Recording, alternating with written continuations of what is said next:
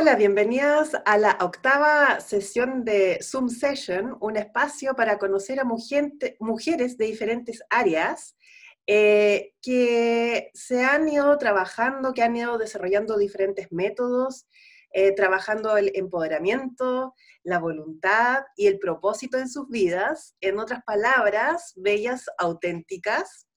Y hoy día tenemos a Loreto San Juan.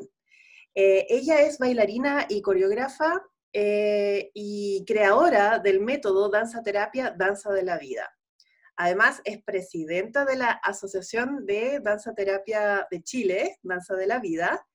Eh, y bueno, cuéntanos un poquito, Loreto, hola, ¿cómo estás? Em, hola, buenos días.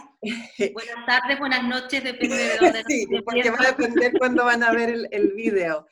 Em, cuéntanos un poquito cómo, cómo partiste, eh, cómo se te ocurrió eh, crear este, este método. Bueno, eh, vamos a remitirnos bien, bien atrás. Mi, mi, camino en la danza, vamos a, vamos a hacer así como un poquito mi recorrido en la danza. Eh, durante mucho tiempo me autodenominé como exploradora de la danza, porque mi camino me llevó iniciando en el Teatro Municipal de Santiago de Chile. Bueno, soy chilena, nací en Chile y comencé mis estudios de danza a los nueve años de edad en el Teatro Municipal en Santiago de Chile.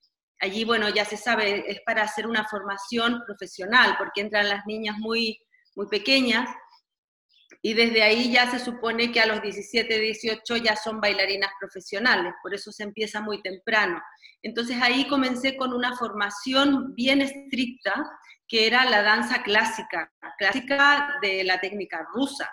Entonces era súper, súper eh, estricto toda la disciplina, todo, y eso tenía que ir todas las tardes. Por la mañana iba al colegio normal, a la escuela y por las tardes, todas las tardes tenía que ir al teatro municipal. Como era pequeña en, ese, en este momento, claro, mi madre, Adriana, ella, bueno, es parte muy importante de, este, de esta profesión, mi, profesión, porque ella era la que me llevaba todas las tardes al ballet. Entonces, em, allí, bueno, ya se empezó a forjar en mí una disciplina bien importante porque claro, como niña muchas tardes quería jugar en vez de ir al ballet todas las tardes. Y, tuve que, decidir ya a muy temprana edad si realmente era eso lo que quería, porque habían bastantes otras atracciones como niña que, me hubiera gustado también hacer. Eh, por tanto, a ella se forjó una, una voluntad bien, bien pronta, bien temprana edad. Luego a los 15 años, bueno, y estuve siempre haciendo todos los años, varios años. Un año también hice en la Universidad de Chile, en el Conservatorio de Música y Danza de la Universidad de Chile, estuve un año. Allí habían, digamos, otros aspectos que en el teatro municipal no se trabajaban, por eso también lo combinaba. Ah, ya. Sí, eh, había expresión corporal, eh, rítmica con la música, habían otro, otra, como otras materias. Y entonces también estuve ahí un año. Entonces de ahí, todo este recorrido a los 15 años, viajo, viajamos con mi familia a Barcelona. ¿Sí? Como que empieza otro, otro momento. Y bueno, por parte de mi padre, Esteban, eh, su familia, toda la línea de mi padre es de La Rioja. Entonces nosotros tenemos, eh, digamos, eh, familia conectada con, con, España, digamos, ¿no? Y nosotros, bueno, nos fuimos a vivir a Cataluña y allí eh, estuve, bueno, 30 años viviendo en Cataluña. 30 años, que se dice así rápido, pero son muchos años. son muchos años. Desde, los, desde los 15 años, imagínate. Entonces ahí, bueno, eh, ya decidí que, que mi camino no era el clásico, aunque lo había estudiado durante muchos años, por tanto sentí que no era como con mi naturaleza y me dediqué a investigar otros estilos de danza.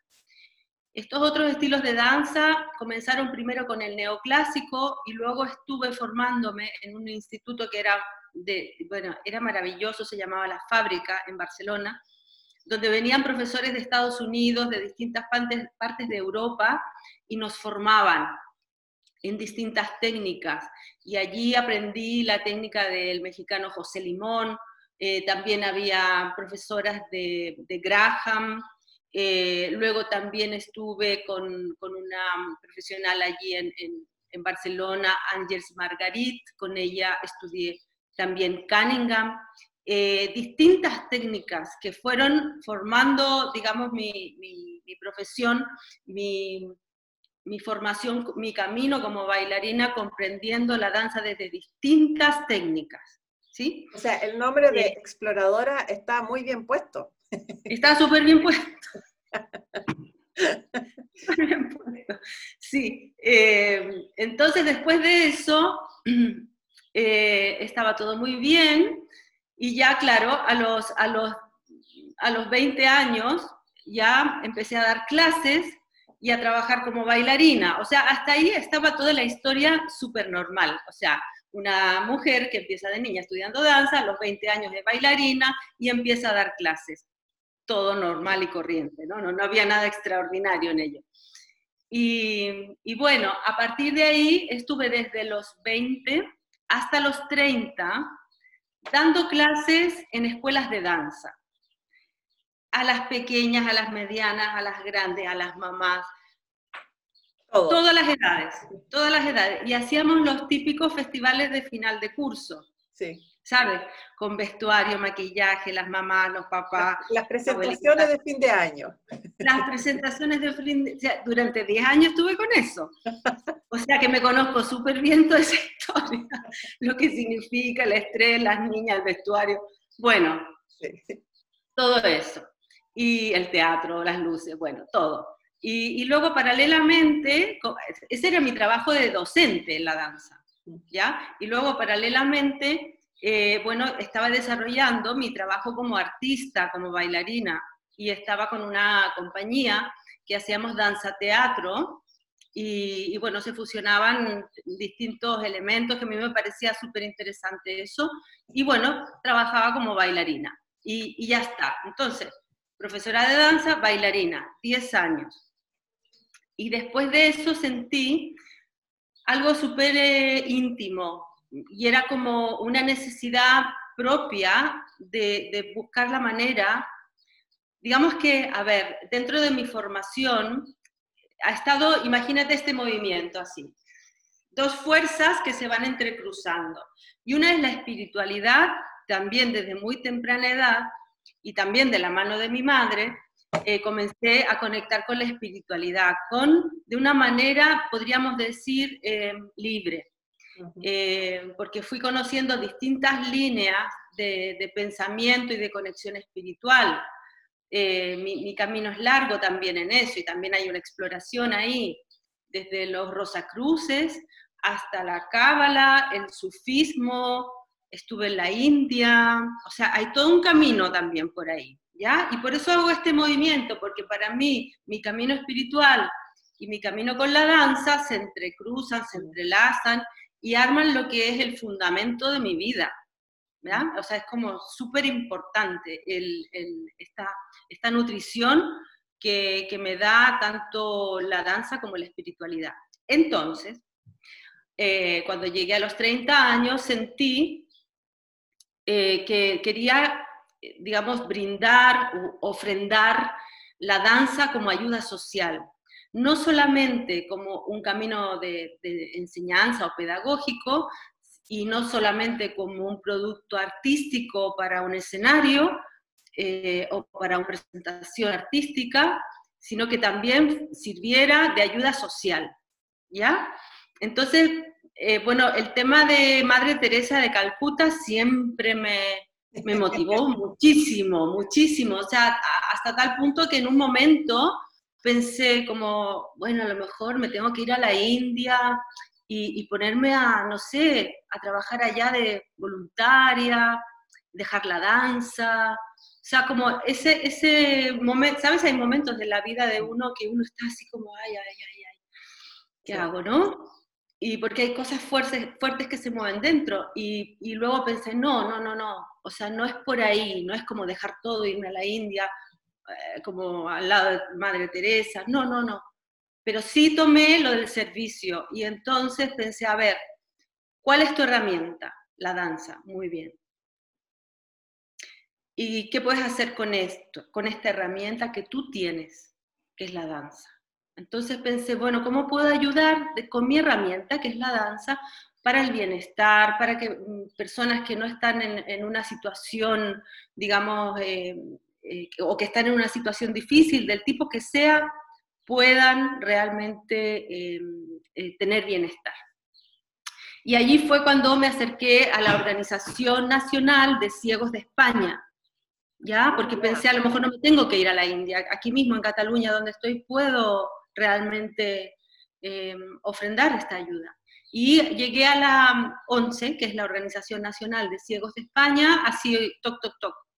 Hola, soy bailarina, coreógrafa, mira, me gustaría mucho hacer un proyecto con personas ciegas de danza.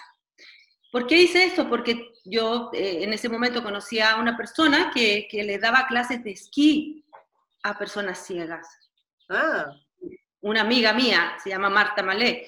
Ella le daba clases de esquí a, personas ciegas y ella me contó eso. Entonces dije, bueno, si las personas pueden esquiar, las personas ciegas pueden esquiar, bueno, bailar es más fácil que esquiar porque tienen que llevar los palos, hacer la cuña, en fin. Y ella iba diciendo derecha, derecha, izquierda, derecha. Bueno, y ellos esquiaban. Entonces Increíble, o sea, nunca me hubiese imaginado eso. Sí, entonces eso me pasó a mí dije, wow, pues esquían, bueno, bueno, pues pues que bailen también, ¿no? Esto también. si esquían, pueden bailar. Y entonces, esa fue como la, la parte de, razonal que hice, ¿no? De, de, pensar en eso. Y por eso llegué a golpear allí. Y dije, mira, tal, soy bailarina, soy coreógrafa, soy ta, ta, ta, doy clases danza, ta, ta, ta, todo mi currículum, 10 años ya. Y, y me dijeron, mira, nunca lo habíamos hecho, es nuevo, pero si tú quieres podemos hacerlo. Así es que ese año, eh, mil, estamos en el ojo, ¿eh? porque va a sonar como dinosaurio. Eh, estamos en el 1993. Todo esto pasa, todo esto que les estoy contando pasa en el 1993. Bueno, y ahí, eh, justo en ese año, yo viajé dos años a Nueva York para formarme, para tomar clases en Nueva York como bailarina, iba y me entrenaba eh, clases. Entonces, ese año fui a Nueva York antes de empezar a trabajar con las personas ciegas. Ese verano eh, fui a Nueva York y en ese tiempo no existía Google, aunque les parezca increíble, no existía Google. No, no existía. Y entonces fui a la biblioteca de Nueva York. Ojo, a ver si había alguna información sobre danza y personas ciegas, porque claro, yo tenía una idea que era muy linda, muy preciosa, pero, pero claro, yo no había sido formada para trabajar con personas ciegas. Y entonces ahí fue cuando eh, me di cuenta de que no había nada, no había nada, una, una, profesora en no sé qué estado de Estados Unidos que había hecho una clase de clásico a niñitas eh, que no, no, podían ver. Pero claro, no, no, era una información así como profunda, como paso número uno, paso número dos. no había método. No, no había método. Entonces ahí fue cuando volví a Barcelona, después de mi viaje a, Nueva York, eh, sin nada eh, y con el, puro ganas que tenía de poder ayudar. Ahí me sirvió mucho unos libros que encontré de Patricia Stokoe, a quien conocí años más tarde. Ella es la precursora de la expresión corporal danza en Argentina y hizo una gran, gran labor. Entonces ella trabajaba un tema que era la senso-percepción y, y, por ahí como el trabajo con los sentidos y por ahí ella daba como unos ejercicios y como ahí como que se me empezó a abrir como una forma de poder inspirar o trabajar con ellos. Bueno, así llegué el primer día de clase. Mi gato. Sí. que le dio la, la, locura, justo ahora. bueno, así llegó el primer día de clase con las personas ciegas y tenía enfrente de mí 15 personas que, mm, bueno, eh, no, no, veían y, que iban desde los 17 hasta los 83 años, todas las edades. 15 personas, un grupo de 15 personas que sabían que iba la profesora de danza y que estaban esperando que les enseñara a danzar. Entonces ahí fue un momento realmente bien duro, difícil, eh, donde realmente me confronté con la idea o el ideal que yo tenía en ese mm. momento. que era poder brindar danza a personas con una situación distinta o, con dificultad. Y entonces ahí sentí, Dios mío, ¿cómo lo hago? O sea, ¿cómo lo hago? Porque hasta ese momento Recuerden que, yo había estado trabajando con un espejo, una coreografía, con uno, dos, tres, cuatro y, tal, ¿no? Y un espejo. Entonces, eh, ahí sentí que, que como, como que se me desmoronó todo, como todo esto que les he contado hasta ahora, como mira, yo empecé con danza clásica, luego fui a Barcelona, estudié todas estas técnicas, o sea, todo eso no me servía de nada. Mm. No me servía de nada. Entonces sentí como que se desmoronó todo y tuve que quedarme ahí desnuda frente a ellos y, buscar la manera de entrar en, lo que estaba enfrente de mí. Y, era, y entonces ahí nació la pregunta, y a partir de ahí es como nace el método, es la pregunta que es de oro, cuando uno trabaja con personas con distintas posibilidades. Y es, ¿quiénes son y qué necesitan? Mm. No que vengo yo, la bailarina, a explicarles a ellos con mis ideas, con no sé qué, que es la ayuda social. No, olvídate.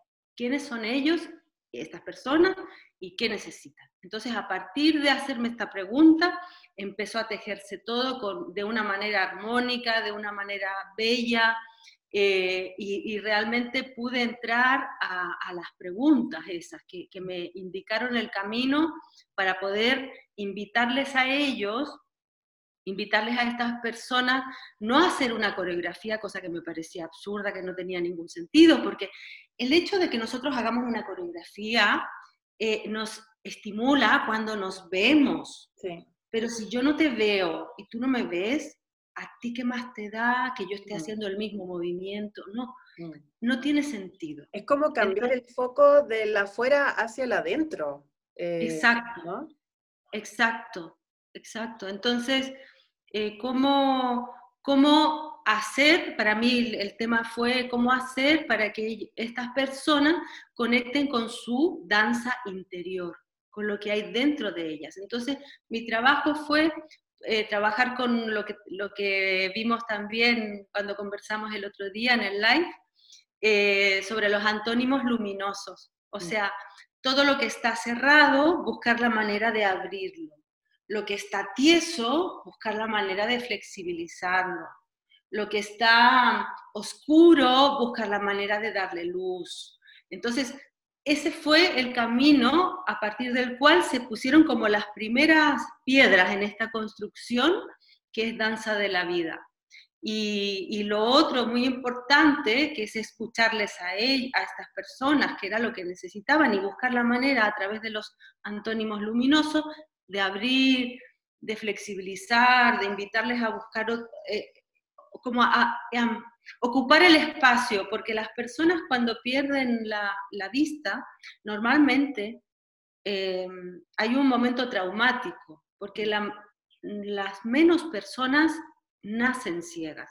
Mm. La mayoría es por enfermedad o por, un accidente. Por tanto, hay un antes y un después.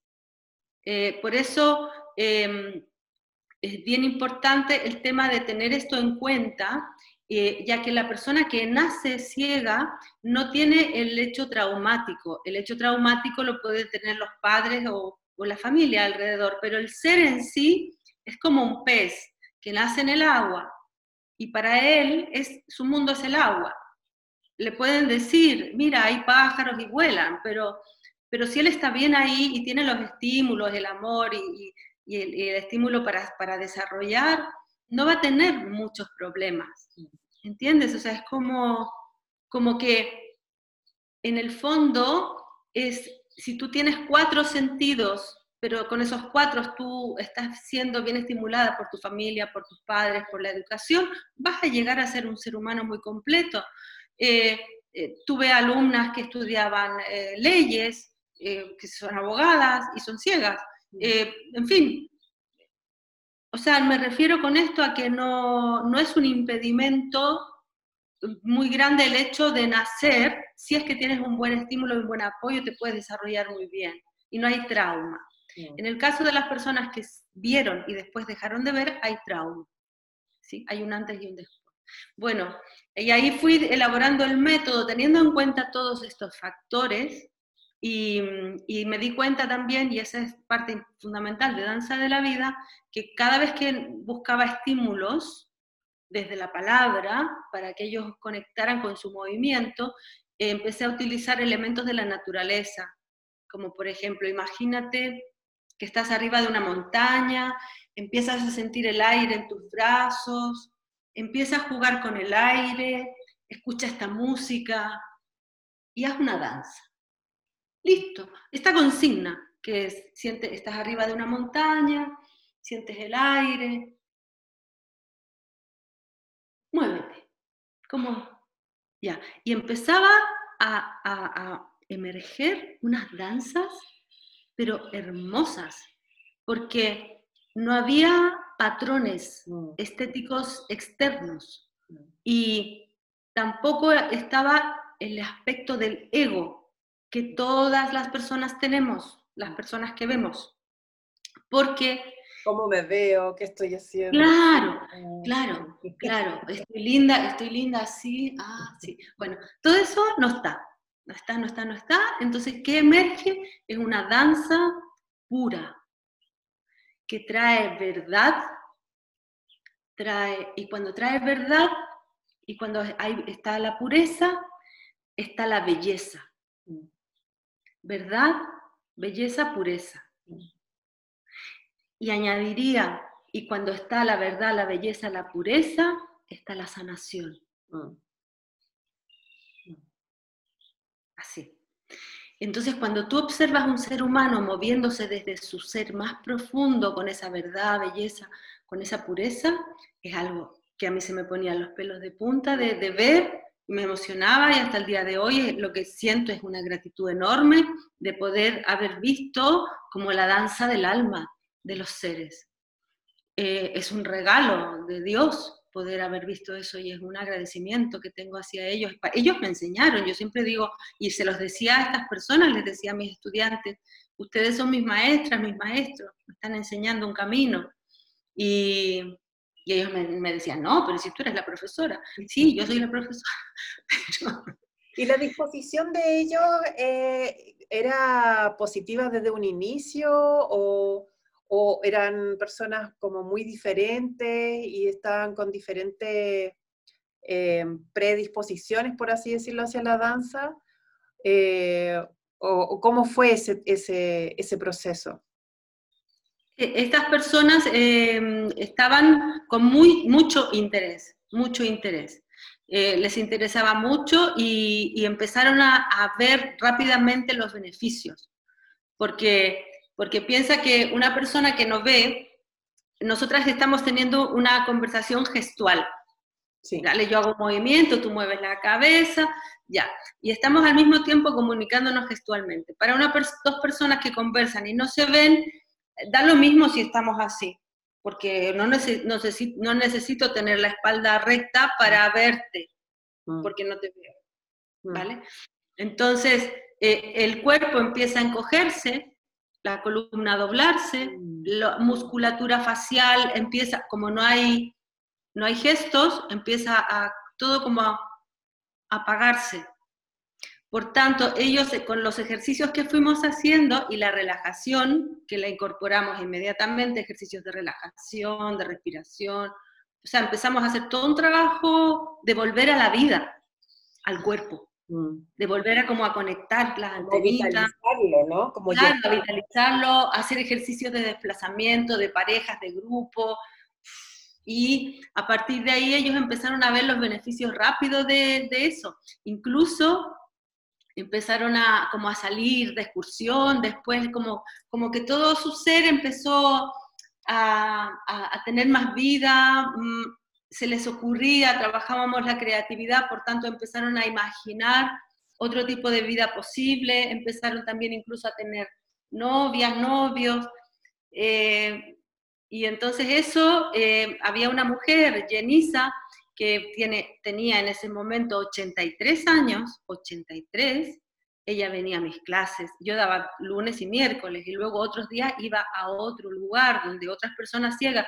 Dejé de dar clases normales, les digo ya. O sea, cuando empecé a trabajar con las personas ciegas, ya no di más clases de espejo ni coreografía, me dediqué durante 10 años a dar clases a personas ciegas, 10 años. Y en esos 10 años fue que elaboré el método Danza de la Vida. O sea, fue, fue un trabajo de laboratorio, de investigación, de creación conjunta. Jenisa, de 83 años, venía no se perdía sus lunes y sus miércoles, sus lunes y sus miércoles, y, a veces llovía, y ella venía en metro, con, con, bastón.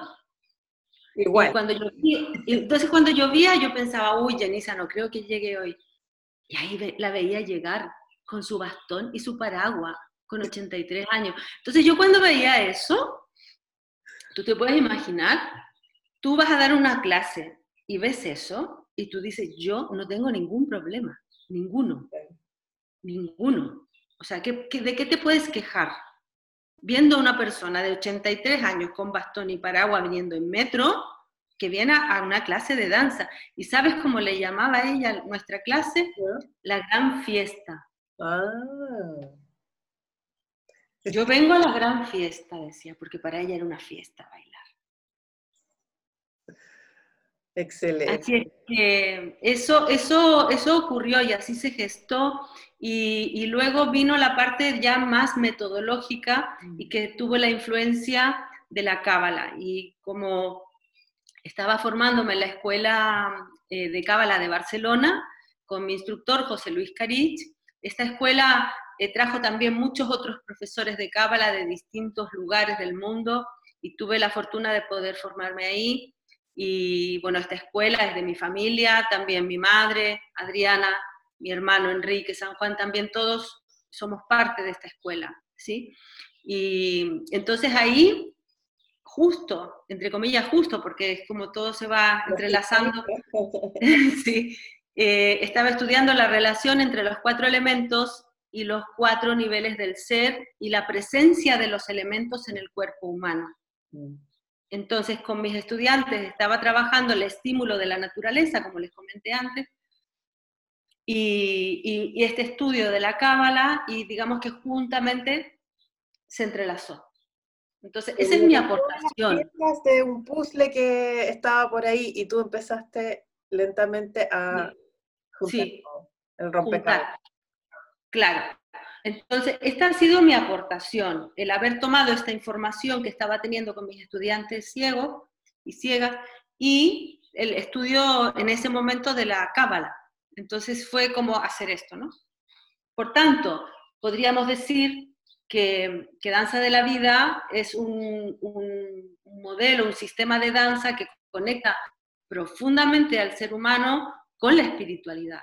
Por eso, esa es como la diferencia de danza de la vida frente a otras propuestas corporales terapéuticas, eh, que nosotras tenemos en cuenta este, estos cuatro niveles, ¿no? Y cómo están vinculados con los cuatro elementos y con los cuatro, los cuatro niveles del ser, el proceso de creación, todo, todo lo vinculamos a el árbol de la vida, los cuatro mundos, lo estudian las, las personas que se forman en la formación también esto.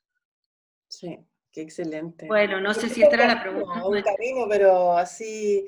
Es, que yo creo que también es importante que, otras personas escuchen esto, porque a veces se dice, ah, bueno, esta persona creó este método y, y se inventan en la cabeza que fue un año, en, ah, ya, y después de dos años, listo, ya se creó el método. Y no, hay un proceso de eh, reflexión, de, digerir, digamos, toda la información, de buscar, de experimentar, poner en práctica, volver, entonces, y ver que son 10 años y más todavía, porque en el fondo igual todo lo anterior también te influye, ¿no? O sea, tu vida entera.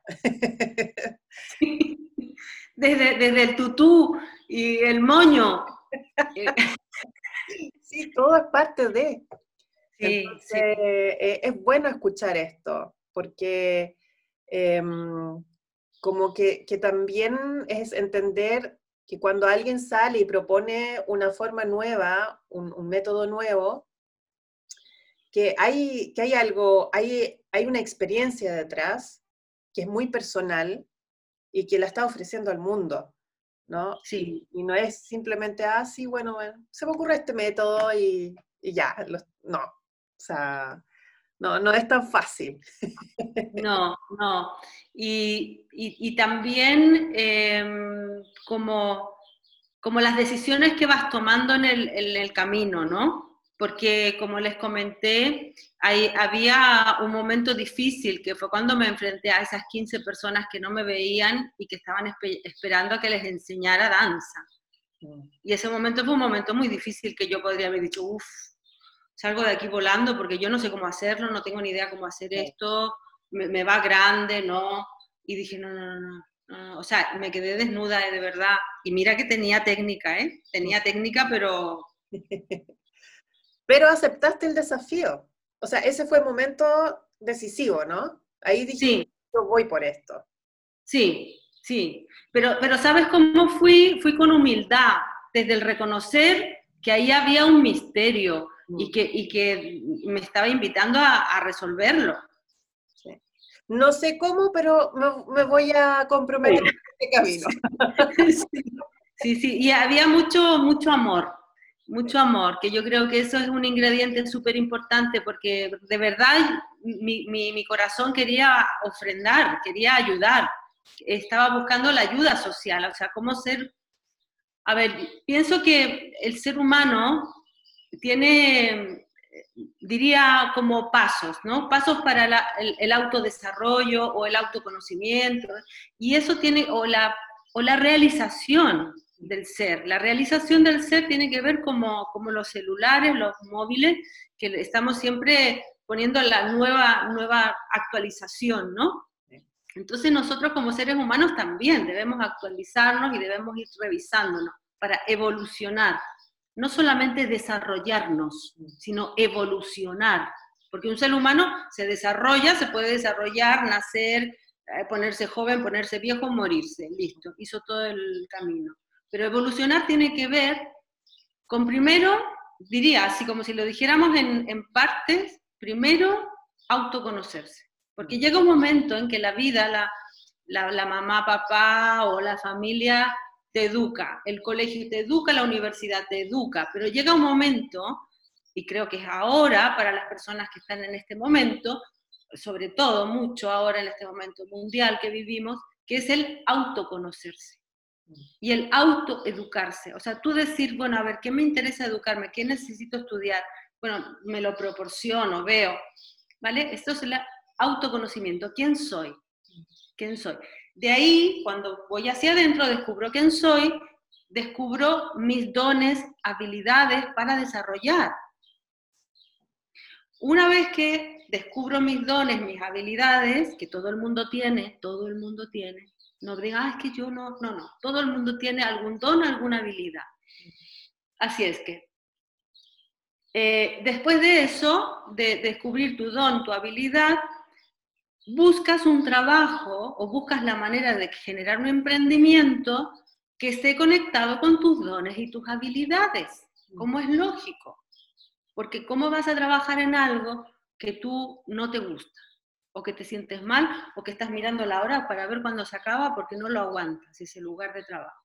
No, debes estar en un lugar o tú mismo generártela donde tú puedas brindar tus dones, ¿vale? Como, como, como también ver cómo esto mismo que te sirve para ganar dinero, tú puedes ofrendarlo de manera eh, como un servicio, como un voluntariado.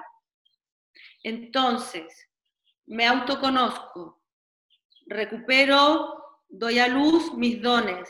Esos dones me dan trabajo, comida, techo, las necesidades básicas que necesite y también lo ofrendo de manera gratuita.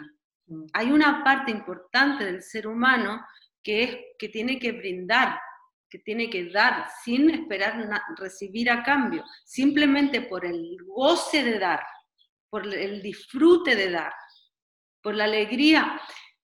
Me gusta mucho esta filosofía africana que dice Ubuntu. Ubuntu. Ubuntu. Están a reír mis exalumnos porque yo un año me dio entero por el Ubuntu. Entonces me decían, ay, ya, de nuevo viene con... está con el Ubuntu de nuevo. y ahora trae una invitada que habla del Ubuntu. ya, entonces, ¿qué te voy a contar si tú eres experta en Ubuntu? Pero para las personas que no sí.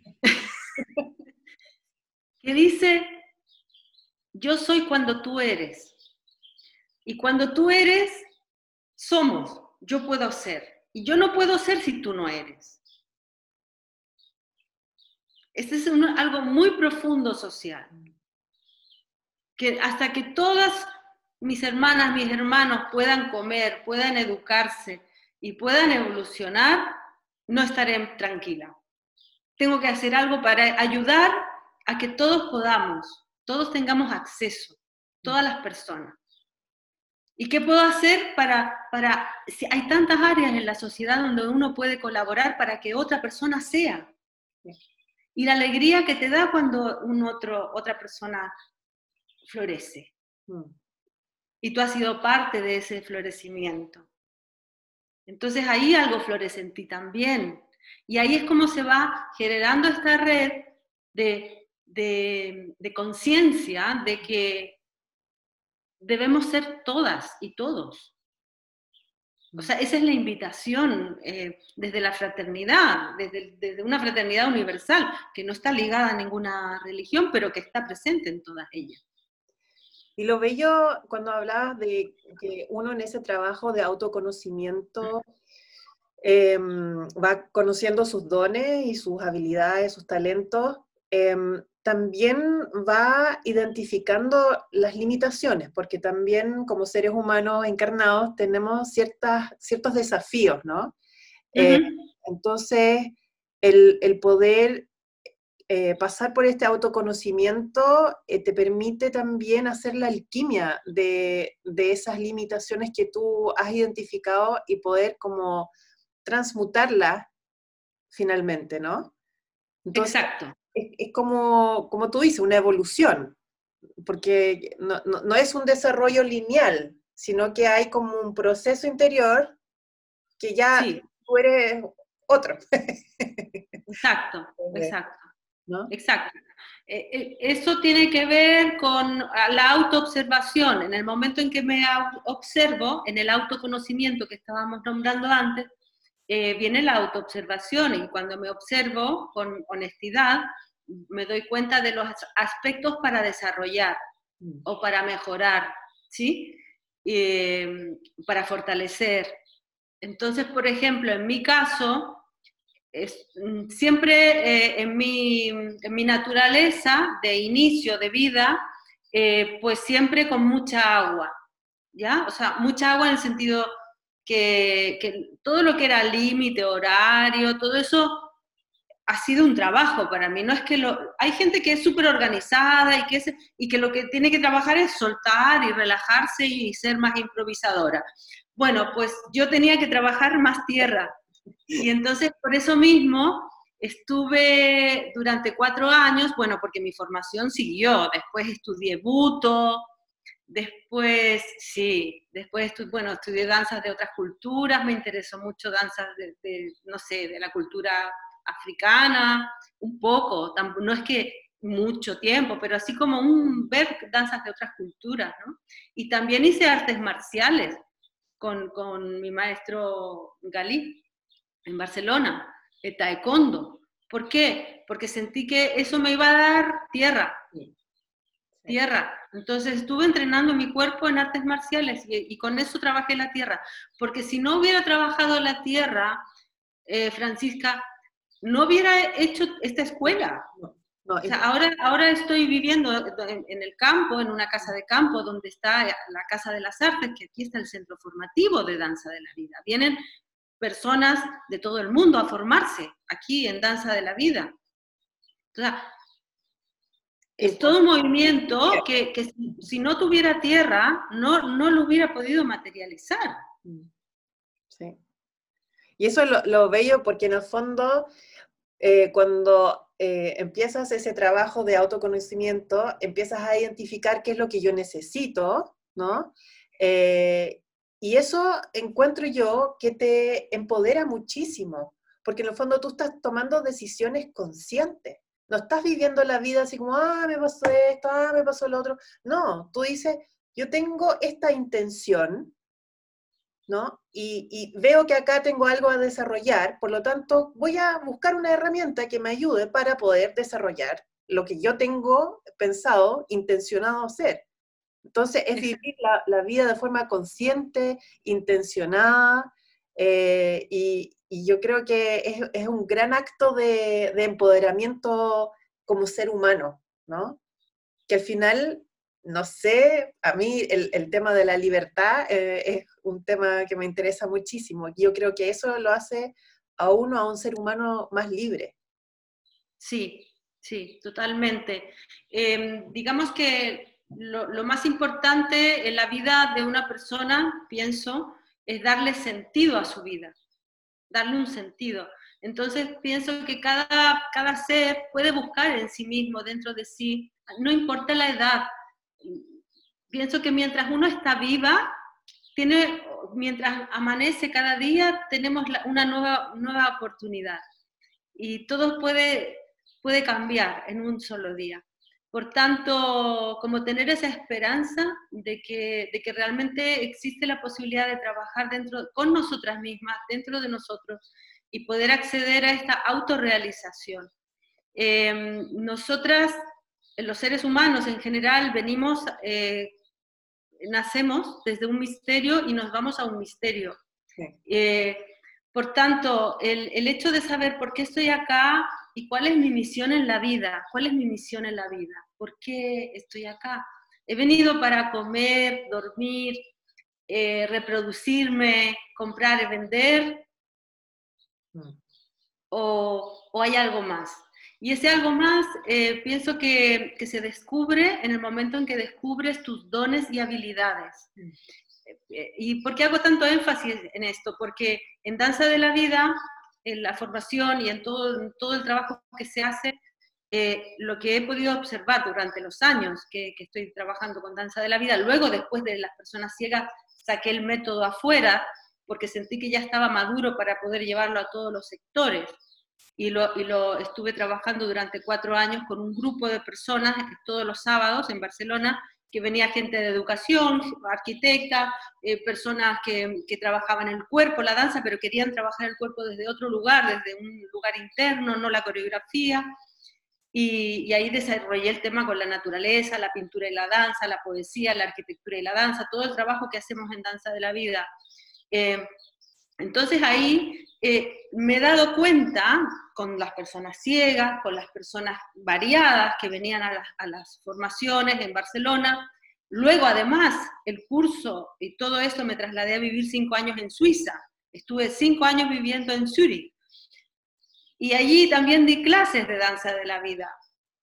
Y tenía la duda porque allí hablaba inglés para las clases de danza de la vida. Alemán estudié un poquito. Ambición. Eh, entonces, en inglés, entonces pensé, uy, pues ahora no sé si las, los estímulos que van desde la palabra van a... Van conectaban igual, suizas, catalana, de Andalucía, chilena, da lo mismo. ¿Por qué? Porque es el ser humano, es el ser humano y el ser humano ama, sufre, sueña, eh, se enamora, todo, y es ser humano. ¿Sí? Entonces, lo que me di cuenta, independientemente de qué ser humano, es que lo que desarrolla y lo que ayuda a Danza de la Vida a descubrir los dones y mm. la misión en la vida. Muchas de mis alumnas, muchas, han terminado la formación y han dicho, cambio. Mm. O sea, una, una, una alumna que, de México que trabajaba en un banco y que pero tenía todo, todo allí dentro bullendo y a través de la formación acabó de darle forma, foco, ¡pum!, a la India. Y se fue a la India. ha estado trabajando allí en la India un montón de años, volvió a México ahora, bueno, está viviendo, mm. está viviendo, está siguiendo su, su corazón, mm. ¿sí? Entonces, si algo, si algo me gustaría dejar en este vídeo es, es, es, el ánimo a, a todos los seres que, que sientan que hay algo que está dentro de ellos, que por favor le den voz, que escuchen eso y que, y que eso sepan que está conectado. Importante conectarlo, muy importante conectarlo con lo sagrado. O sea, sentir que somos parte de un todo, de un todo. Y no da lo mismo la tradición, religión, cada una es algo íntimo, cómo me conecto con lo sagrado. Entonces, desde esa conexión sagrada, conectar con los dones, con las habilidades, trabajar en ello y a la vez ofrendarlo como ayuda social. Y entonces al hacer eso, sagrado, dones, trabajo, ofrenda, estamos haciendo la danza de la vida. Mm. Qué bonito. Eso, ¿no? Como muy... Oye, Loreto, bueno, tú ya estabas hablando un poco de en qué estás ahora. Me interesaría saber cuál es, en qué etapa estás ahora en tu vida. Uf, qué etapa. Una etapa súper bonita, la verdad, muy agradecida, muy agradecida. Em, bueno, dentro de mi vida, digamos, como, como mujer, eh, en esta vida no, no, no, he tenido hijos físicos. No, no, he parido físicamente hijos, o sea, seres humanos. Claro. a luz. Eh, muchas obras, sí, he parido muchas obras de danza, con artistas, bueno, he hecho mucho trabajo como artista. Sí, y bueno, la formación.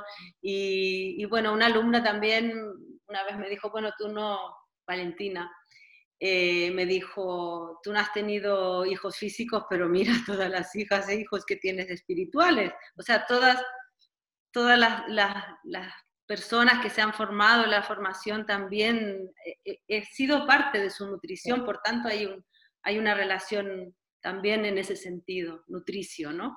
Por tanto, me siento madre.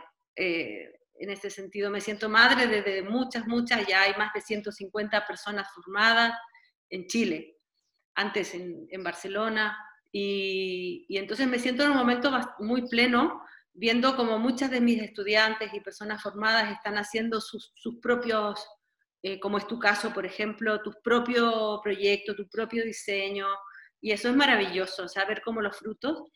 Y bueno, actualmente ya pude restaurar esta casa de campo, que estoy en el Maule, eh, y ya crear la escuela acá. Las personas vienen, eh, esperemos pronto volver a retomar las actividades presenciales y mm, ahora estamos online y, vienen acá a un retiro en el campo y hacemos toda la formación en contacto con la naturaleza, trabajo en sala, trabajo en naturaleza, y, está muy, muy bonito. La verdad ha sido un trabajo de, muchos años, con ayuda de mi familia y, de este tesón también, que, porque es un, motor, si uno no empuja no, no pasa nada. Entonces, eh, esto ha sido una construcción importante, el hecho de traer ya la formación aquí a, a, Casa de las Artes, que es mi, hogar. tierra, Loreto. ¿Mm? harta tierra ahí. Sí, pues estuve cuatro años ah, eh, ahí en las artes marciales. Eh, mira, estamos viendo las preguntas, que son como las preguntas tipo de esta entrevista. La segunda sería, ¿cómo descubriste tu propósito? Eh, que ya en el fondo lo, relataste tan bonito, ¿no? Em, ¿Qué crees tú fue como la, fue como la llave para, para descubrir tu propósito? La llave para descubrir mi propósito. Mm. Bueno, con nueve años, con nueve años, claro, era bien pequeña con nueve años. O sea, como muchas niñas sabía que me gustaba bailar, nada más. Y que bueno, y que, y que postulé al, a las audiciones y quedé dentro de la seleccionada y todo eso, pero después eh, yo creo que mi madre ha sido fundamental en ese sentido, eh, porque ella, con ella yo he aprendido esto de la constancia, de la disciplina y, y entonces ahí yo creo que esa, esa parte, cuando era niña, me ayudó mucho el tener la figura de ella como, como ejemplo de, de, tesón y de, de, empuje. De hecho, digamos que todo el linaje femenino eh, de, mi, de, mi, familia, mi madre, mi abuela, eh, ha sido importante como las figuras de las mujeres son mujeres todas súper fuertes, súper, súper fuertes y que, y que tienen mucho coraje, fuerza. Entonces, si habláramos como de matriarcado, pues, pues sí, también. Podríamos decir. Entonces, como que lo traigo en los genes un poquito. Sí. ¿Sí? ¿Sí? Eh, entonces, bueno, de mi padre también hay una influencia eh, bonita en el sentido como de lo artístico, también, como hay todo un tema también importante con la comunicación. Eh, digamos que me nutro, ¿no? De las dos fuentes, eh, pero en esta primera etapa mm, fue mi madre la que me ayudó a, concretar y a, seguir el impulso siendo niña. Después ya, ya estaba en el camino, ya estaba en el camino. Sí, porque hay personas que descubren su propósito como tú, como ya muy desde chiquitita, eh, y otros que hacen un camino muy, muy largo y después de muchos años recién, como que ¡ah! esto era, ¿no? Eh, entonces, como, eh, por eso es esta pregunta, porque a, veces uno no, no, no, sabe identificar bien como cuál es, el, cuál es la llave o cuál es el momento, cuál es como un indicio en que, uno podría poner más atención, ah, por acá va mi camino, ¿no? Sí. Sí, mira, mira, hay, una, hay un aspecto en el cual lo primero es conversar con uno. O sea, como una, una amiga dice, Carmen Merlo, ella hace en sus clases, ella es profesora de, danza también, de danza terapia, y dice, hace así, mira, dice, hola, ¿qué hay? Lo encuentro muy gracioso. Entonces, eso, conversar con uno, o sea, hola. Está muy bueno. sí, es muy bueno. Entonces, conversar con uno. ¿Quién hay? ¿Cómo estás? ¿Vale? Uno, punto uno. Y después, ¿cómo reconozco un don? ¿Cómo reconozco un don? Porque me hace muy feliz. Cuando lo hago, sea cocinar, jardinear, coser, no sé, lo que sea, hablar, lo que sea, me hace muy feliz. Vale. Primero, me hace muy feliz. Segundo, me hace feliz a mi alrededor, a mm. personas a mi alrededor. Cuando yo hago eso que a mí me hace feliz, también hace feliz a las demás personas. Genera bienestar, bien, ¿ya? Y, y, tercero, otra forma de reconocer los dones y habilidades es, se me pasa el tiempo volando y no me canso. Se me pasa el tiempo volando y no me canso. Entonces, cuando las personas entren en eso, detecten, porque ahí van a estar en un don y en una habilidad. Ya es como les estamos dando pistas, ¿no? Sí, súper bien. Gracias, Loreto. Está muy bueno. Em, ¿Qué es lo más difícil en este proceso eh, que, te, que has vivido que en el fondo es para las personas que quieren hacer algo parecido a lo tuyo, que quieren desarrollar un método tal vez, eh, o armar una, escuela. ¿Qué, ¿Qué, son las cosas más difíciles con las que tú te has tenido que enfrentar?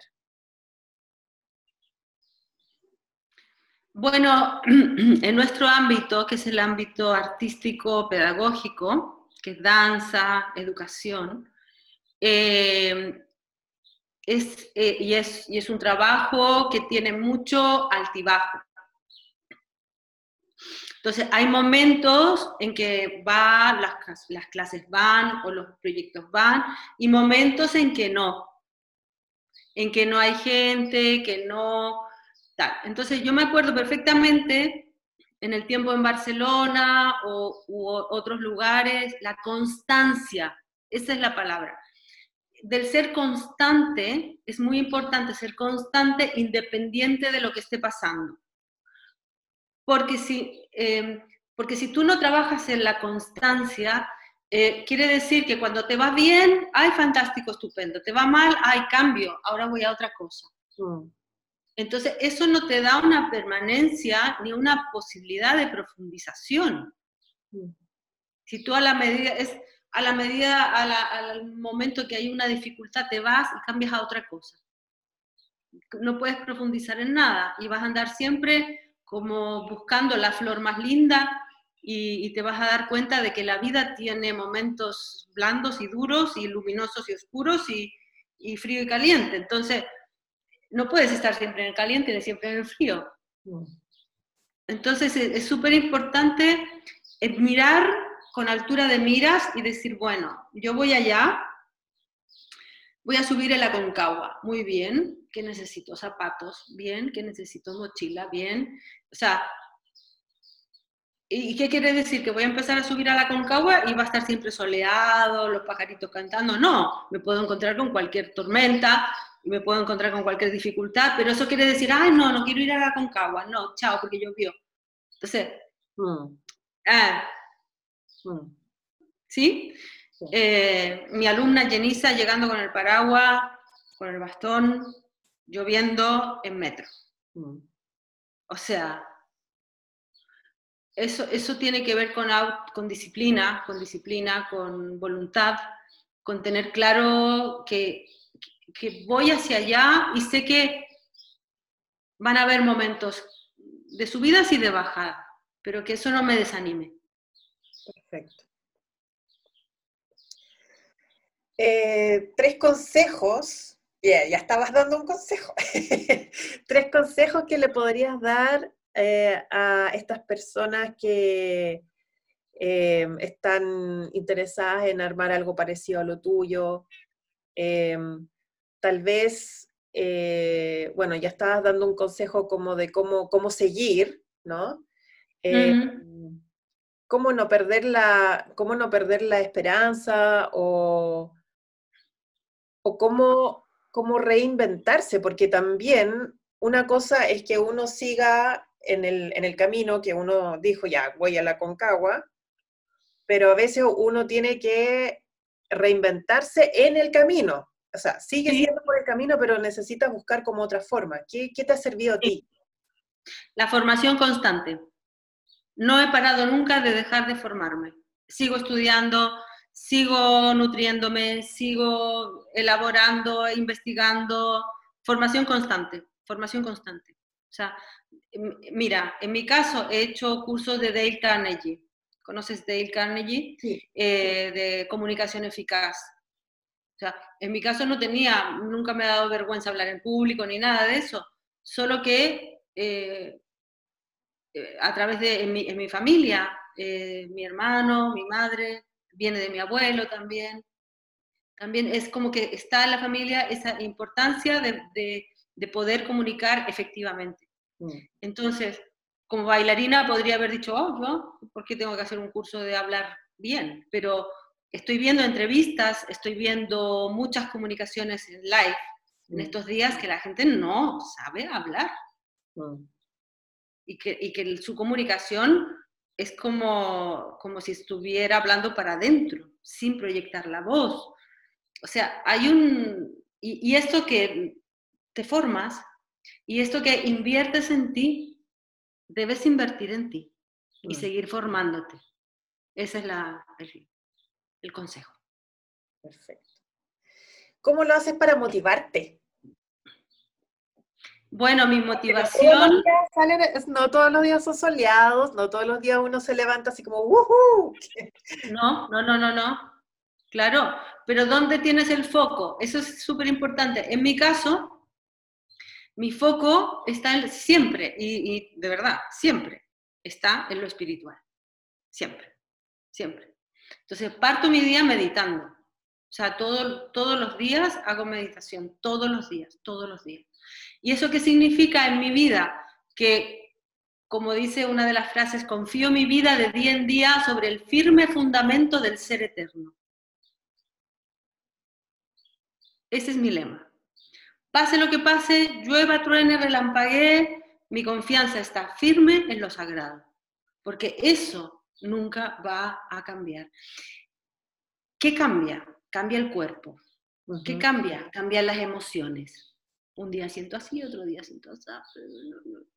Y el cuerpo cambia. La arruguita, la esto, lo otro. O sea, si tú te aferras al cuerpo, vas a andar muy mal, porque vas a querer irlo estirando, estirando, hasta que ya, no sé si te vas a hacer un moño con las arrugas. Tanto estirar. No, en las emociones tampoco, en la mente no, un día piensas así, otro día piensas distinto porque te vino otra idea, entonces cambia. ¿Qué es lo único que siempre es estable, permanente y no muta? Y es el espíritu.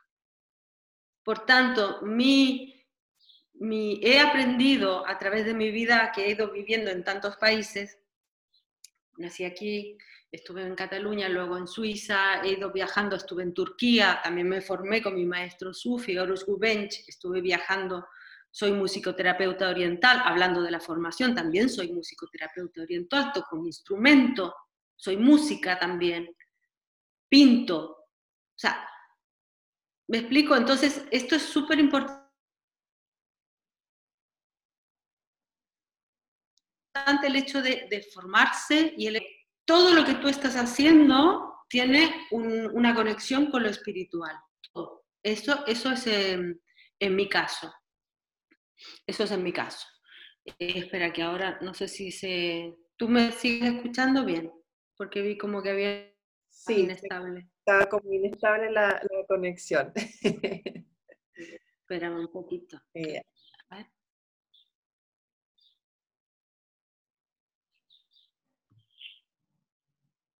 Vale. Entonces, ahora sí, ¿no? Sí.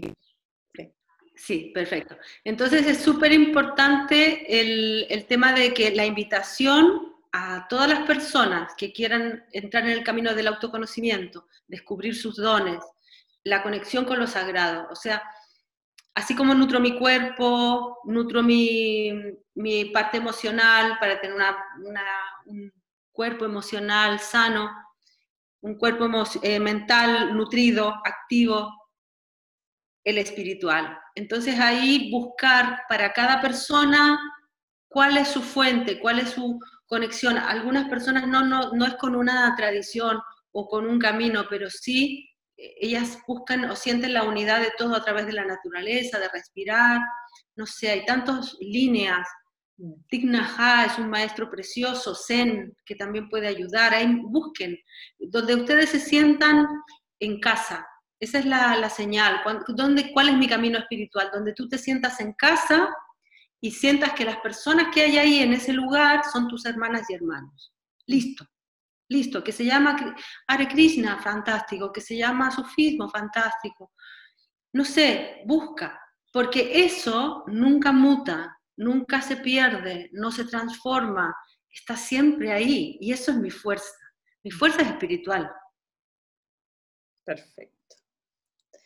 Y bueno, va a estar conectado con, esta pregunta. ¿Cómo te mantienes auténtica?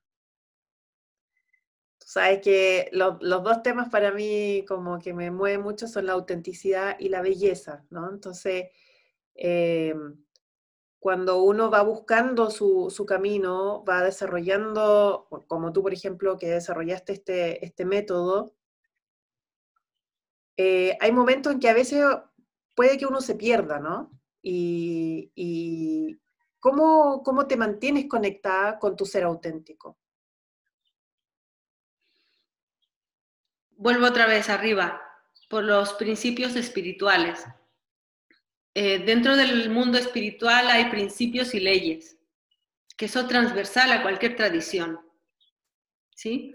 Eh, hay una conexión profunda de, la relación con, como decía el Maestro Jesús, amor a Dios, a lo sagrado, y amarte a, tu prójimo como a ti misma. Entonces es un amor a lo sagrado, a tu prójima, lo que hablábamos antes, ¿no? El servicio y el amor con una misma. Entonces, esto se, sustenta, con principios, con leyes espirituales, que tienen que ver con la verdad, con la belleza, con la justicia, con la libertad. Entonces soy fiel a esos principios espirituales. Entonces soy, a ver, eh, hay personas que mienten a veces, que dicen, no, es que yo a veces, a veces miento, un poquito, pero un poquito, y luego no miento. Y, a veces... Solo un poquito. Poquito, una mentira piadosa. Entonces, no, no, no, mm. no miento. Ah, es que si, es que si digo la verdad, pues ¿qué va a pasar? Pues que pase. Mm. Pues que pase. Que pase. Que pase. Valor, coraje, para sostener aquello, ¿no? Mm. Integridad. Entonces no me permito, no me, permito mentir.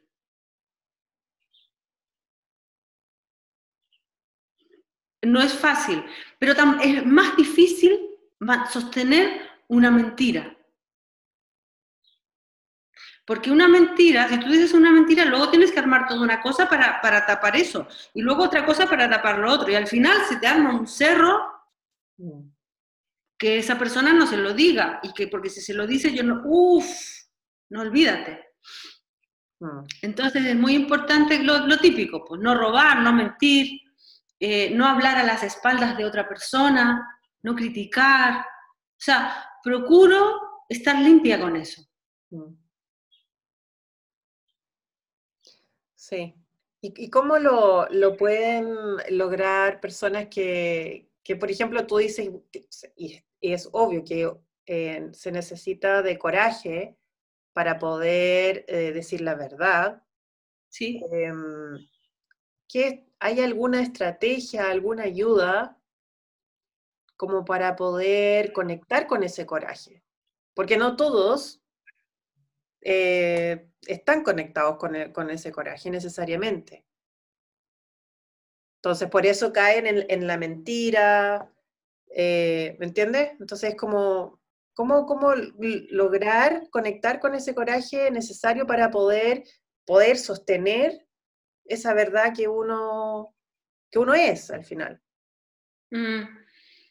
Bueno, allí entra también, hay, hay veces que por eso me gusta mucho el tema terapéutico, porque nosotras lo que hacemos es danza terapia, o sea, cómo, cómo establecer un diálogo con aquellos aspectos que necesitan mm, equilibrio, ¿no? Y a veces uno, una persona no puede sola. Entonces yo recomendaría que si hay alguien que necesita ayuda, pues que, que vaya a un terapeuta, a una persona que, que trabaje con distintas líneas de terapia que pueden ser desde el sonido, el color o, lo tradicional, un psicólogo, psicóloga, holística o no holística, no sé, cada persona que busque eh, ayuda, ayuda. O sea, cuando una persona ve que no puede y que eso no le está haciendo bien a su vida, que pida ayuda. No está mal. Muchas veces en mi caso también he ido a, a terapeutas porque aunque tenga conocimiento sobre muchos aspectos, a veces uno necesita de una otra persona para, ayudar a ver, como un espejo que te ayude, sí, desde otra mirada. Entonces, cuando ves que no puedes sola, con tus propios medios, pues busca ayuda para hacerlo, pero que tengas claro qué quieres. Partimos arriba otra vez. Mm. ¿qué quiero? ¿Ser una persona mentirosa? Claro, porque el primer paso primero es tomar conciencia de que estás mintiendo, o sea, que, la mentira está en tu vida, eh, mm. porque igual yo observo que em, a veces hay personas que tienen hábitos que ya se ha transformado en un, hábito y que no se dan cuenta que están, por ejemplo, mintiendo Y es como, pero acabas de mentir. No, no tienen conciencia de eso. Entonces. Bueno, pues tienen aún más capas que, que para sortear. Claro. Tienen más capas que sortear. Están aún más abajo y tienen que ir subiendo. Oye, Loreto, ¿y qué es la belleza para ti? Lo hablamos al principio. Está conectado con la verdad y está conectado con el, expresar pura y genuinamente lo que eres. Eso. Muy de acuerdo, estoy muy de acuerdo. ¿Cuáles han sido o cuáles son las tres mujeres que, que tú más admiras, donde tú te inspiras? Las tres mujeres. Bueno, ya las he nombrado, son, son mujeres de mi familia, que es mi madre, eh, todas las mujeres de mi familia, que no son tres, son más, pero todas las mujeres de mi familia. También admiro mucho, ya la nombré también, a Madre Teresa de Calcuta, y admiro mucho también a, a una santa del Islam, Rabia al-Dawiya, también. Son mujeres fuertes, son mujeres fuertes, mujeres eh, guerreras, si tú quieres. Del corazón. Sí. corazón. Sí, sí. ¿Y qué es lo que te gusta más de ti? Porque, espérame, porque, porque Madre Teresa, Ajá. Madre Teresa tenía, uh, sí, sí, llegó a una reunión que la llamaron para hacer una fundación y vio todas las botellas de plástico en esa mesa grande que había en Francia, no sé dónde la, llamaron para hacer esta reunión, y dijo, ¿cuánto vale esta botella? Tantos euros. Y eso, calculó, dice, bueno, con todas estas botellas de plástico que hay aquí en esta reunión, yo doy de comer a, mi centro, a mis chicas, un mes.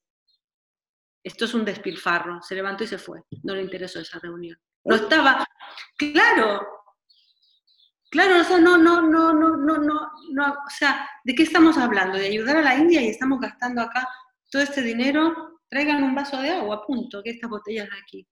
O sea, ella tenía, era... Sí. iba, con, muy clara.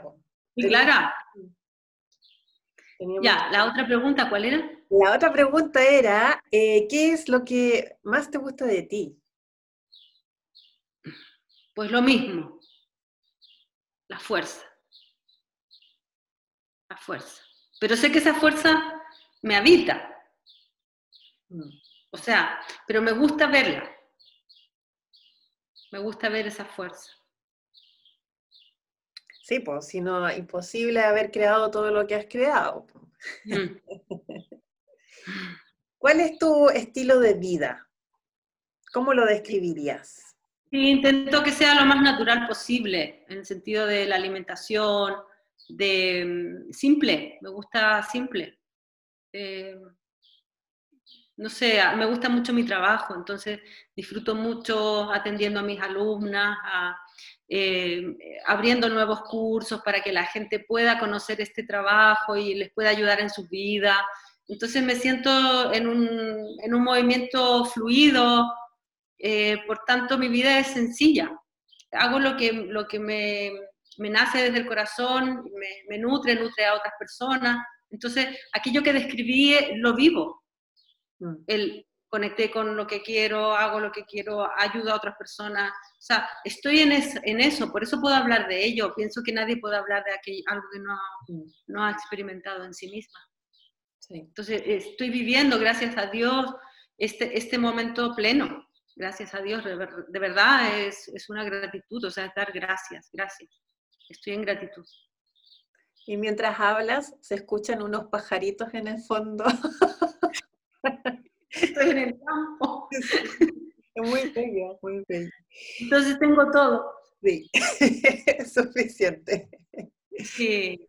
Em, ¿Cuáles son, bueno, ya nombraste una, pero ¿cuáles son las técnicas de autocuidado que tú aplicas en tu vida? Para mantener tu, equilibrio físico, emocional? Bueno, la, meditación para la fuente de vida y de luz, siempre. Meditación, oración, agradecimiento. Y, luego, bueno, todos los otros niveles también, o sea, la, respiración consciente para la, la, oxigenación, pienso que ahora en este momento que estamos viviendo como humanidad es súper importante respirar, respirar, eh, oxigenarse bien, entonces la oxigenación es la base. Oxigenación y fluidez, por tanto, harto líquido y buscar fluir, no, no atascar, no atascarse.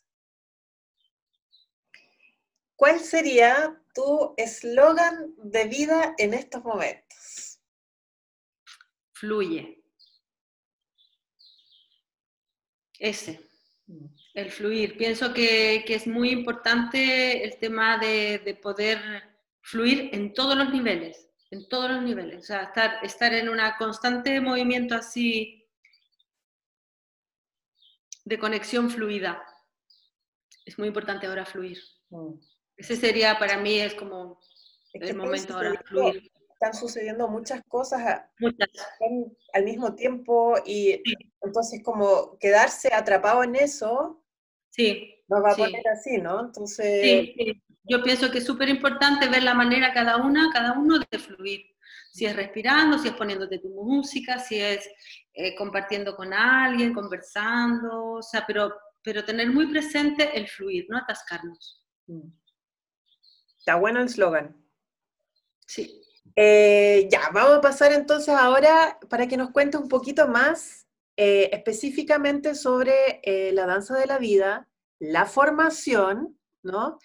Y, bueno, si tienes pronto un curso o algo donde puedan conocer y, experimentar, digamos, este, este método. Bien. Bueno, te cuento que la formación está desde el año 2011 en Chile. Volví a vivir en Chile en el año 2007, después de haber vivido en Suiza, vine a vivir a Chile de nuevo y, aquí ya formé, eh, inicié la formación em, gracias a mi amiga Pilar Cornejo, que ella me dijo, oye, ¿por qué no haces una formación aquí en Chile? Porque como todo esto tan bonito que es danza de la vida, más personas conozcan. Entonces, bueno, le agradezco mucho a ella ese, ese estímulo. Y, entonces ahí, desde el 2011 hasta ahora, en un año hice dos formaciones, por tanto esta es la onceava generación, esta del 2020, que la estamos haciendo de momento online, que también funciona súper bien.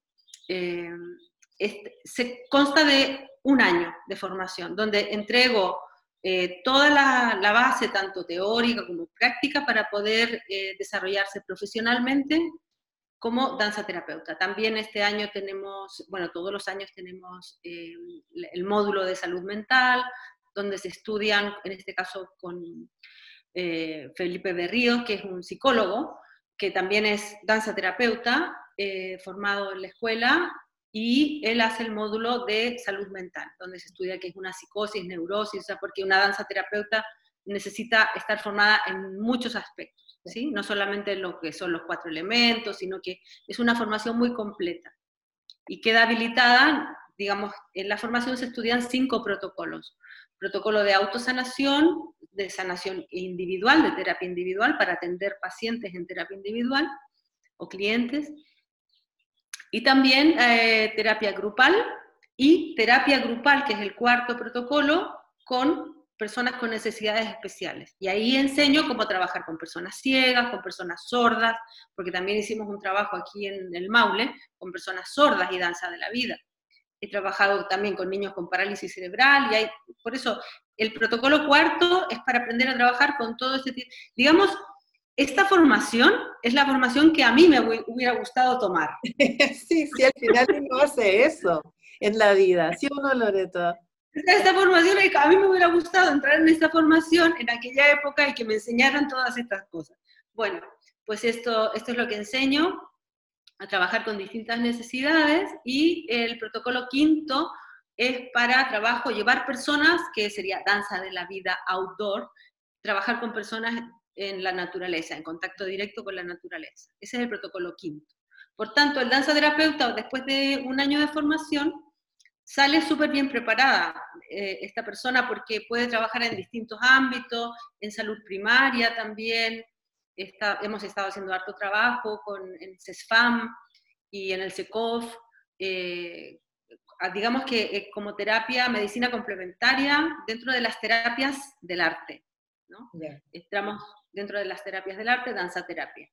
Y, y eso, la persona sale formada para trabajar en cualquier ámbito desde lo público privado. Y ya, digamos que nosotras hemos hecho también una, estamos una conversación con el Ministerio de Salud para que reconozcan la danza terapia como medicina complementaria. De hecho, soy miembro de la comisión de expertas que está en conversación con el Ministerio de Salud desde hace ya desde el 2017 que estamos conversando, hicimos ya las políticas, estamos esperando, bueno, ahora con todo esto tenemos que esperar a que salgan las políticas de cómo se pueden implementar las terapias complementarias y las terapias del arte, en este caso, en, los, eh, en la salud pública en Chile, porque la idea es que llegue a, todos los sectores la, la, posibilidad de que una persona pueda acceder a, a tener momentos de bienestar desde el cuerpo. Mm. Eh, como promoción y prevención de la salud. Todo eso se enseña para poder trabajar de una manera profesional en la formación. Las, las danzas terapeutas salen eh, preparadas para ello. Y además... en la formación ellas hacen un proceso de autoconocimiento, por tanto, por tanto eh, ese, ese, ese conocimiento que ellas brindan es porque ellas lo vivieron antes. O sea, es un, un acompañamiento súper efectivo. Nosotras trabajamos desde, eh, digamos, la vivencia, el, digamos, la estrategia pedagógica es, basada en la, primero la vivencia, luego la reflexión sobre la vivencia y llegamos después a la, conceptualización. Mm. Ese es el, modelo de trabajo que es muy revolucionario. Normalmente en los sistemas eh, universitarios es al revés, hay mucha teoría, teoría, teoría y un poquito de práctica al final. Mm. ¿Sí? Eh, nosotras vamos con la práctica, o sea, con mucha experiencia, reflexionamos sobre lo vivido y le ponemos nombre a lo vivido. Mm. O sea, después como lo teórico viene a, confirmar aquello que viví. Por tanto, es redondo y es fuerte. Es algo que tiene fortaleza. Eso es la formación. Y además, eh, también, bueno, ha servido mucho en el ámbito no solamente de la salud, sino de la educación, no, Loreto? Sí, exacto, exacto. Nosotras estamos trabajando en la asociación, trabajamos en tres áreas, que es el área, digamos, educación, eh, bienestar y salud y artes, porque también hay muchas bailarinas que están aplicando el método para diseños artísticos. En el caso de educación, hemos trabajado con los movimientos esenciales, que es el curso que voy a dar ahora, que luego les, les cuento de qué se trata, hemos trabajado con los movimientos esenciales en el aula y también para toda la comunidad educativa, para, para todos los profesionales, los papás y mamás, eh, con las niñas, niños desde, desde, preescolar hasta cuarto medio, o sea, toda, toda la, la comunidad educativa. Y, y ha sido súper, súper bueno, súper bueno los resultados, hemos llevado a distintos colegios, distintas comunidades educativas, para que incorporen un poquito el tema del cuerpo, de la conciencia corporal, eh, como ayuda también para el bienestar de los niños y niñas, para sus relaciones, en el, digamos, para momentos que hay mucha violencia a veces, eh, muchas veces tiene que ver con que hay poca movilidad. Los niños y niñas pasan mucho tiempo sentados y sentadas. Sí. Entonces, eh, es bueno tener técnicas, digamos en China la gente hace tai chi antes del trabajo, ¿sí? En India hacen yoga, ¿vale? Entonces, este, estos movimientos que vienen de los cuatro elementos, podríamos decir que sería como una estrategia corporal occidental, que no es ni china ni es de la India, es nuestra, porque ha sido creada por una persona occidental. Sí. Excelente, me parece. Ya, y el curso, cuéntame un poquito más del curso que vas a estar ofreciendo. Sí, este curso es un curso internacional porque está abierto para personas que vienen desde España, desde México, hay de distintos, porque está en un horario bueno para que puedan tomarlo de distintos países. Y en Chile se dará desde las 12 hasta las 2, 5 martes, los 5 martes de septiembre y es un curso especial para educadores y terapeutas, para personas que trabajan en, para docentes, personas docentes que trabajan en educación y, y también para terapeutas. También personas para, para, sí mismas también lo pueden tomar, solo que está enfocado, digamos, para, para aplicar los contextos educativos y terapéuticos. Y dura 10 horas. Este es eh, entregando los movimientos esenciales que me refería antes. Eh, para llevarlos en el aula o para la terapia individual para poder ayudar a estar en equilibrio con los cuatro niveles del ser, físico, emocional, mental y espiritual. y tener una buena, una buena danza con ella. Así que bueno, las personas interesadas pueden entrar en la página, hay una página que es danzadelavida.org, eh, mi correo es info arroba loretosanjuan.com y estoy en las redes con mi nombre, en Facebook, en Instagram también. Entonces ahí me pueden ubicar y se pueden inscribir para el curso, son bienvenidas, bienvenidos. En la descripción voy a dejar linkeadas tus redes para que se puedan poner en contacto contigo. ¿Ya? Ya, súper. Muy bien. muchas gracias, Loreto. Ha sido una gran... Bueno, toda mi vida, toda mi vida. Es que esa es la idea de estas sesiones, de conocer a las, a las mujeres que están detrás de estos proyectos. Y, Perfecto. y, uno ve reflejado en los proyectos eh, después como, oh, sí, ella está en esto, ¿no? O sea, tu método, al final hay una parte de ti, hay una esencia tuya ahí. Sí, está mi vida. Así que, bueno, muchas, muchas, muchas gracias. Muchas gracias, Loreto. Y mm, bueno, si les están gustando estas Zoom Sessions, no olviden de darle un me gusta al video, pueden comentar. Em, y bueno, si hay alguien que les llame la atención, me pueden poner también eh, algunas propuestas de mujeres que pueda entrevistar a futuro. Les deseo una linda semana y que todo lo bueno la siga, encuentre, abrace y se quede con ustedes. Así que hasta una próxima Zoom Session. Así sea. Gracias, así sea.